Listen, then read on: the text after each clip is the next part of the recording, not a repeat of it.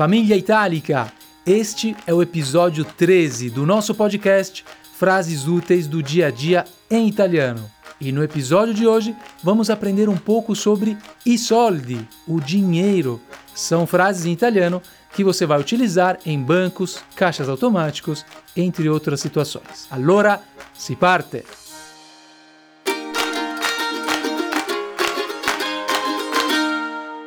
Soldi. Dal 1 gennaio 2002 in Italia, così come in altri paesi dell'Unione Europea, è entrato in circolazione l'euro.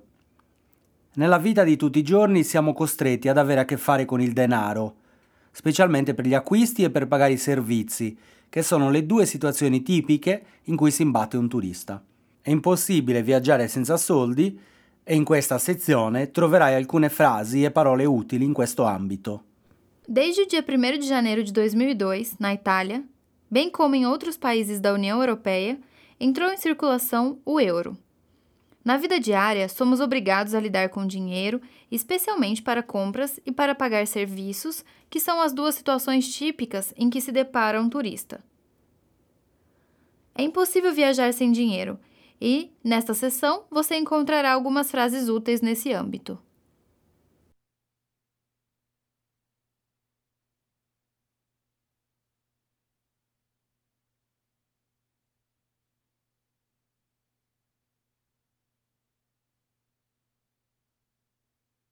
Forma de pagamento. Qual será a forma de pagamento? Quale sarà il metodo di pagamento? Quale sarà il metodo di pagamento? Vou pagar em espécie ou dinheiro. Pago in contanti. Pago in contanti. Vou pagar com cartão de débito ou cartão de crédito. Pago con il bancomat o con la carta di credito. Pago con il bancomat o con la carta di credito. Preciso da nota fiscal ou do recibo. Ho bisogno della fattura o della ricevuta fiscale o dello scontrino. Ho bisogno della fattura o della ricevuta fiscale o dello scontrino. Dinheiro em espécie. Tem trocado? Ha soldi spiccioli o spiccioli? Ha soldi spiccioli o spiccioli? Não tenho dinheiro trocado. Non ho soldi spicci o non ho spiccioli. Non ho soldi spicci o non ho spiccioli. Moedas, Monete. Monete. trocadinho, troco, Resto. Resto. cartão de débito ou crédito. Não tenho dinheiro vivo. Non ho denaro liquido o non ho contanti. Non ho denaro liquido o non ho contanti. Aceita um cartão de crédito?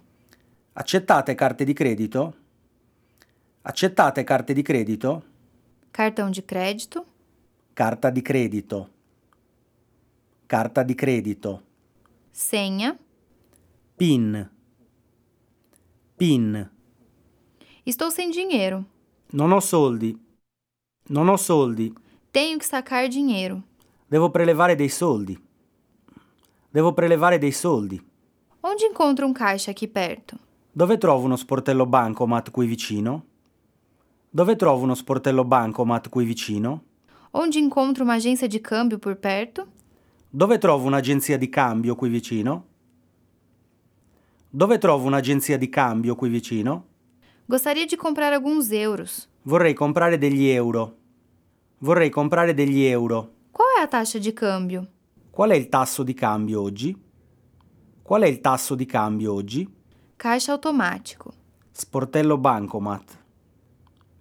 Sportello bancomat. Depósito. Versamento o deposito. Versamento o deposito. Transferência.